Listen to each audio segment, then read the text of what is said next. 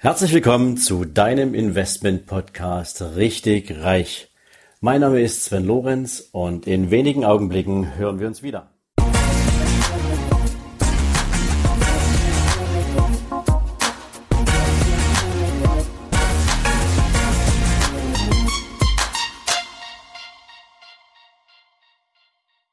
Ja, wieder einmal herzlich willkommen zu deinem Investment Podcast Richtig Reich. Heute bin ich für dich mal wieder mit einer Investor Story auf Sendung. Und dieses Mal habe ich für dich jemanden am Start, der weltweit eigentlich ein hohes Maß an Bekanntheit genießt, extrem kontrovers diskutiert wird, ja fast schon der meistgehasste Investor der Welt ist, auch wenn er natürlich eine extrem, ja, wie wir sagen, fast schon traurige Geschichte hat. Und ähm, ja, von wem spreche ich heute? Ich spreche heute von George Soros. George Soros wurde geboren am 12. August 1930 in Budapest. Und wenn man sich jetzt mal so überlegt, wann er geboren ist, wann so ein Warren Buffett geboren ist, ein Charlie Munger geboren ist, dann merkt man schon relativ schnell, dass die absoluten Top-Investoren unserer Zeit, egal mit welchem Modell sie unterwegs sind, alle irgendwo so in dieser Zeit geboren wurden und mit bestimmten Wertvorstellungen ihr ganzes Leben unterwegs gewesen sind. Ja, seine Jugendzeit verbrachte George Soros in Ungarn und wurde dann ähm, im Rahmen eines Wettstreits in Esperanto ähm, an verschiedenen nationalen und internationalen Wettkämpfen beteiligt und nach einem dieser ja, Wettstreite könnte man jetzt fast sagen, verblieb er dann auch in England und ähm, hatte dort dann sozusagen seine schulische Entwicklung, bis er 1956 dann von England in die USA auswanderte. Und ja, relativ früh begann George Soros auch schon ähm, sich mit dem Thema Investmentstrategien auseinanderzusetzen und lernte in seiner Zeit in den USA, vor allem in der Investmentgesellschaft Wertheim und Co., wie man sich im Markt etabliert wie man den Markt liest, wie man verschiedene Meinungen zu verschiedenen Strategien der Märkte entwickelt. Und in dieser Zeit entwickelte George Soros auch seine eigenen Investmentstrategien. Dazu aber gleich mehr. Ja, und 1968 übernahm George Soros dann das erste Mal einen Investmentfonds, also besser gesagt einen Hedgefonds. Und wo sollte der anders sitzen als in einem Offshore-Gebiet, nämlich in Curacao? Und so handhabte es George Soros auch über seine gesamte Investorenkarriere mit seinem Quantumfonds, ähm, die er auch überall offshore angesiedelt hatte, was ihm natürlich den Vorteil brachte, dass er nicht unter die Rechtsstaatlichkeit beziehungsweise unter den rechtlichen Zugriff der amerikanischen Börsenaufsicht gelangte was ihm natürlich in gewisser Weise einen extrem unangenehmen Ruf einbrachte, andererseits natürlich viel Handlungsspielraum für seine verwalteten Vermögen. Ja, nach was für einer Investmentstrategie geht denn ein Mann oder ging ein Mann wie George Soros denn eigentlich vor? Zunächst kann man sagen, George Soros ist definitiv kein Value Investor. Für ihn steht immer der Deal im Fokus. Der Deal ist das Entscheidende.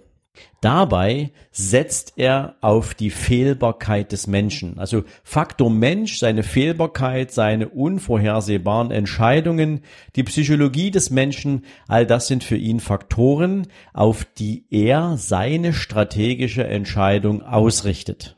Das anders erklärt kann man sagen, wenn immer im Markt etwas passiert, was man vielleicht auch über einen entsprechenden Zeitraum antizipieren kann, dann kann sich nach Aussage von George Soros der Mensch irrational verhalten. Er ist ein irrationales Wesen und je nachdem, wie diese Entscheidung, wie dieses Verhalten des Menschen ausschlägt, gibt es eben halt eine kurzfristige Überreaktion im Markt, egal in die ein oder andere Richtung. Aber wenn du auf der richtigen Seite stehst, dann hast du natürlich die Trümpfe auf deiner Seite. Dabei spielt für ihn jetzt nicht irgendwie ein besonderer Markt eine Favoritenrolle. Er ist in allen Märkten unterwegs, egal ob das jetzt Devisenkurse sind, ob das jetzt Aktien sind, ob das Rohstoffe sind. Er ist da in allen Weltmärkten unterwegs und ähm, man kann eigentlich zusammenfassend für ihn sagen, jeder Deal, den er macht oder die Majorität seiner Deals setzt als Wette auf eine Marktbewegung, die sich kurzfristig ereignet. Und dabei setzt er in aller Regel gegen die Mehrheit der Marktteilnehmer.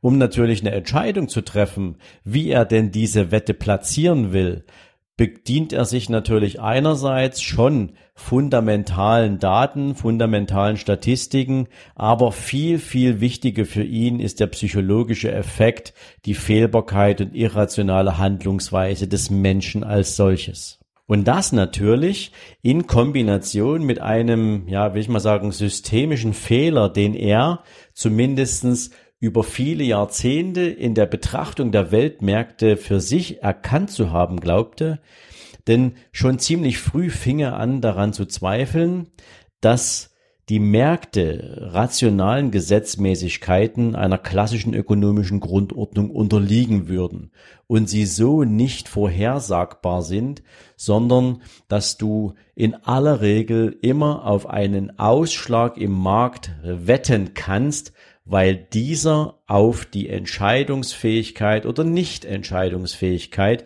des Menschen zurückzuführen ist, weil ein Markt in sich selbst ja nicht rational funktionieren kann. Und so hat er zum Beispiel auch eine bestimmte Meinung zum Preis für eine Aktie gehabt. Er sagt, eine Aktie ähm, kann egal was für einen Preis haben. Mit diesem Preis selbst verdienst du nicht einen einzigen Cent, sondern es geht vielmehr darum, ähm, wie wird sich diese Aktie verhalten, wenn bestimmte Ereignisse eintreten? Welchen Ausschlag wird diese Aktie haben oder diese Währung haben? Und in welchem, ja, in was für einer Bandbreite lässt sich dann daraus eine Wette machen beziehungsweise Geld verdienen? Also eigentlich ein Trader im ganz, ganz großen Stil. Allerdings ist ein maßgeblicher Faktor seiner Investmententscheidungen, dass er natürlich schon eine entsprechende Antizipation der Märkte anstrebt, aber nicht bis zum Highlight wartet. Also mal ein Beispiel. Wenn jetzt die Steuerreform von Donald Trump in den nächsten Wochen, Monaten zu einer, ja, Gesetzmäßigkeit wird, wenn die also beschlossen wird, dann hat sich über die letzten Monate hin zu dieser Entscheidung, hin zu dieser Gesetzesänderung im Markt ja schon einiges an Bewegung getan. Und der Markt wird jetzt entweder darauf reagieren, dass die Steuerreform beschlossen wird, oder er wird natürlich reagieren, wenn sie nicht durchs Parlament geht.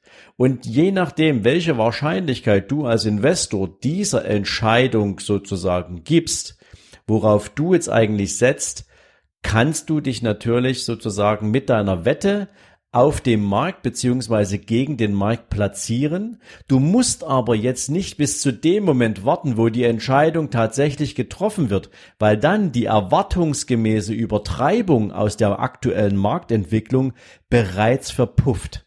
Das heißt, nur auf dem Weg bis zur finalen Entscheidung selber kannst du natürlich die Volatilität des Marktes und die Unsicherheit, bis es tatsächlich eine Entscheidung gibt, auch zu deinen Gunsten nutzen. Und es hängt, wie gesagt, immer davon ab, wie bewertest du den eigentlichen Ausgang dieser Geschichte und wo steckt am meisten Feuer drin, bis diese Entscheidung getroffen ist. Und genau das macht eben George Soros auf unterschiedlichsten Währungen, auf unterschiedlichsten Aktienmärkten, in unterschiedlichsten Rohstoffqualitäten, weil er eben dieses Talent der Antizipation besitzt. Ich gebe euch jetzt mal ein Beispiel dafür, mit was für einer wirklich ausgefeilten Strategie George Soros 1992 den schwarzen Mittwoch, dem 16. September 1992 für sich ausnutzte und damit Milliarden Gewinne erzielte. Vorausschicken muss man sagen, er hat dort gegen das britische Pfund gewettet und ähm, vielleicht eine kleine Vorgeschichte dazu, als 1990 das britische Empire zum europäischen Währungsraum beigetreten war, musste sich die Bank of England verpflichten, das britische Pfund innerhalb gewisser Schwankungsbreiten stabil zu halten. Zumindestens gegenüber der D-Mark, die im europäischen Wirtschaftsraum damals so die Leitwährung war. Und so hatte die Bank of England dann den Wechselkurs von einem Pfund zu 2,95 D-Mark festgelegt. Da gab es ein paar politische Reibereien. Eigentlich war Deutschland nicht so wirklich happy darüber, dass die Bank of England so schnell diesen Wechselkurs publiziert hatte. Es gab damals sogar auch noch einen warnenden Hinweis vom damaligen Bundesbankpräsidenten Karl Otto Pöhl, der den Schatzkanzler John Major, der Name kommt euch wahrscheinlich irgendwoher bekannt vor, noch vor Veröffentlichung dieses Wechselkurses gewarnt hatte. Sozusagen war das allerdings ein Schnellschuss der britischen Regierung. Und jetzt gab es natürlich eine politische Entwicklung in Zentraleuropa, die plötzlich den europäischen Wirtschaftsraum in besonderer Weise herausgefordert hatte, nämlich, dass es eine Wiedervereinigung von Deutschland gab und der Bundespräsident oder der Bundesbankpräsident Helmut Schlesinger damals die Entscheidung treffen musste, die Leitsätze, die Leitzinsen Stück für Stück anzuheben, damit die Inflationsgefahr in der Nachfolge der deutschen Wiedervereinigung nicht ausufert.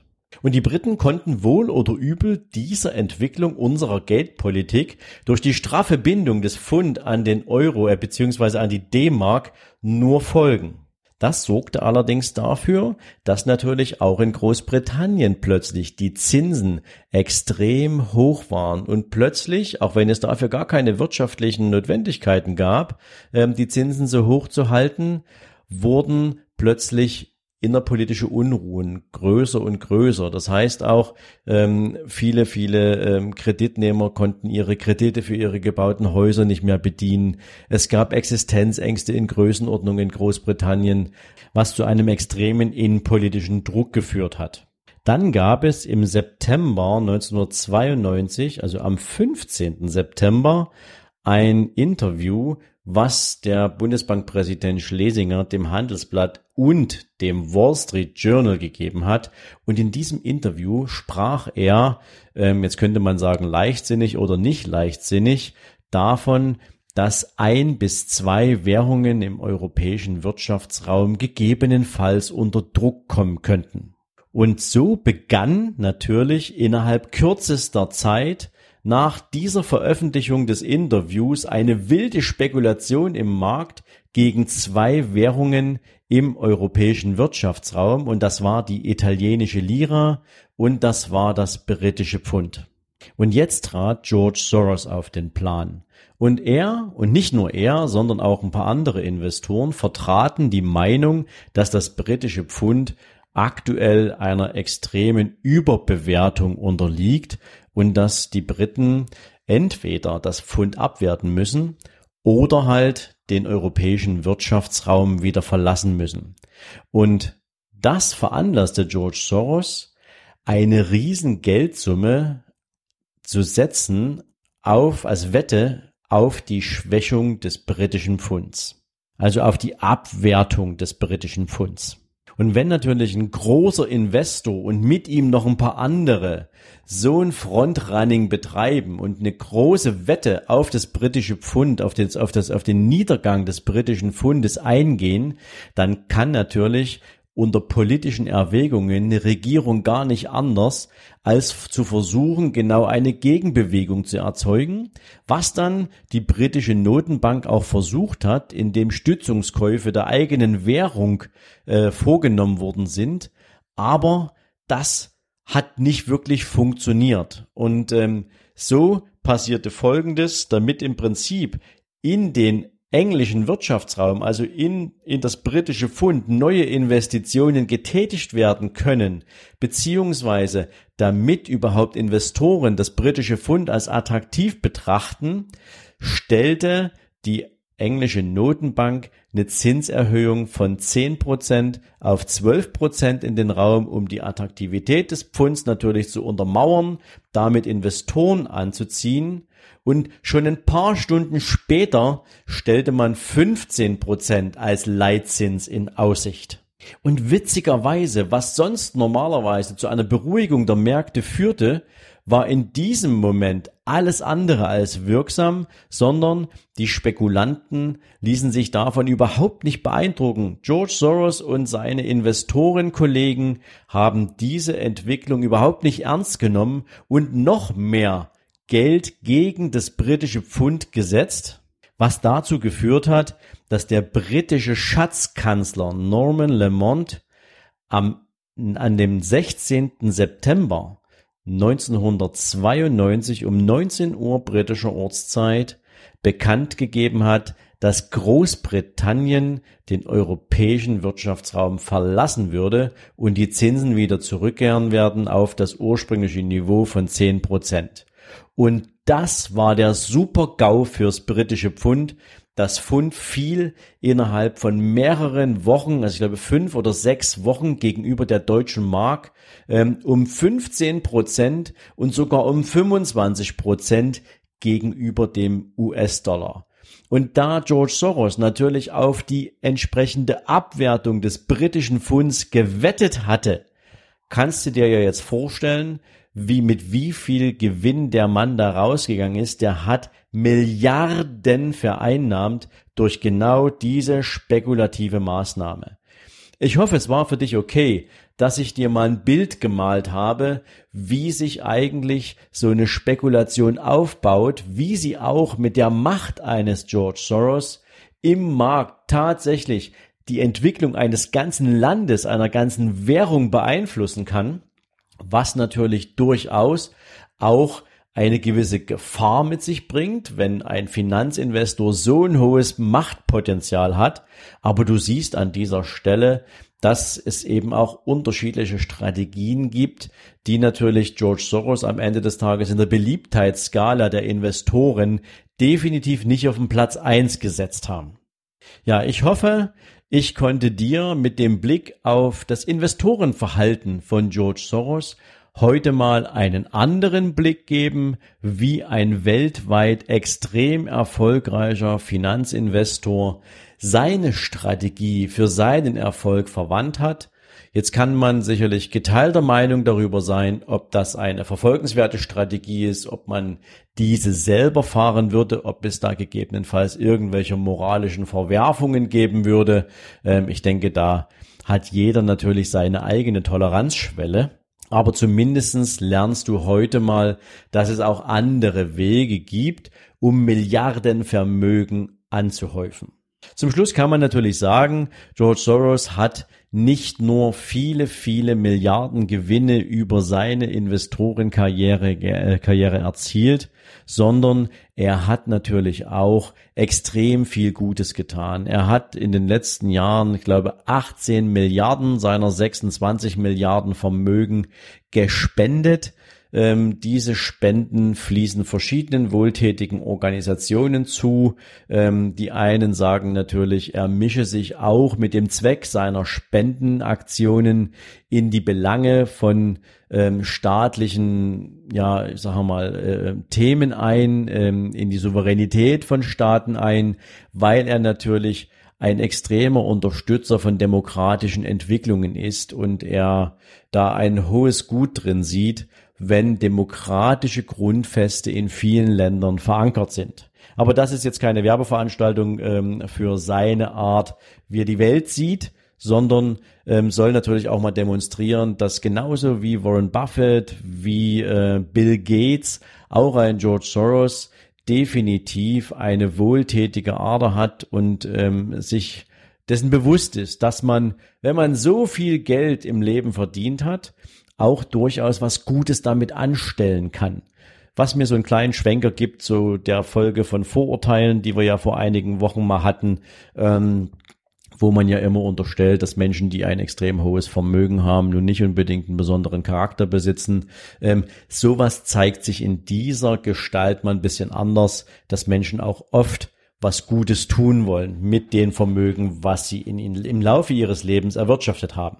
Ja, und eine Investorenfolge wäre natürlich nichts, wenn ich nicht auch noch einen Buchtipp für dich hätte. Und zu George Soros habe ich natürlich einen sensationellen Buchtipp für dich. ähm, die Alchemie der Finanzen, wie man die Gedanken des Marktes liest. Also ein Wegweiser durch die Art und Weise, wie man sich aufstellen soll, woran man denken und worauf man achten muss, wenn man die Märkte antizipieren möchte, wenn man das Verhalten eines Marktes bezogen auf menschliche Emotionen, auf menschliche Verhaltensmuster analysieren möchte und auf Basis dieser Erkenntnisse dann unternehmerische oder investive Entscheidungen trifft. Ein sehr spannendes Buch, wirklich sehr gut geschrieben und ähm, kann dir nur empfehlen, ähm, wenn du dich mit dieser Art von Finanzentwicklung beschäftigen willst, was meinem, in meiner persönlichen Meinung nach ein extrem ja ähm, schwieriges Feld ist ähm, und natürlich die ja sag ich mal so sagen die Kenntnisse verschiedenster Systeme, verschiedenster Entwicklungen und verschiedenster Märkte voraussetzt, dann ist dieses Buch aber definitiv eine Empfehlung für dich. Ähm, ich werde es für dich in die Shownotes verlinken. Vielleicht hast du ja Lust, dich an der Stelle ein bisschen weiterzubilden. Und wie immer, am Ende einer Folge hoffe ich, dass ich dir heute mit dem Blick auf George Soros mal einen Überblick geben konnte, wie man auch an Finanzen rangehen kann, ähm, wie man Investmententscheidungen treffen kann, wie man damit viel, viel Geld verdienen kann.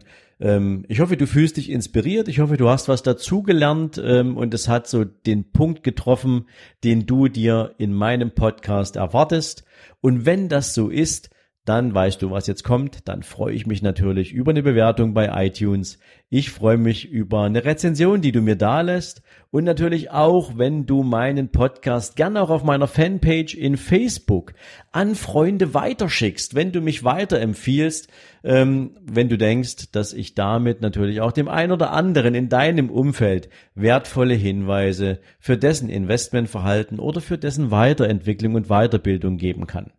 Ich wünsche dir jetzt einen wunderschönen Abend beziehungsweise noch eine tolle restliche Woche und wir hören uns in den nächsten Tagen wieder. Bis dahin, hab eine schöne Zeit. Mach's gut. Bye bye.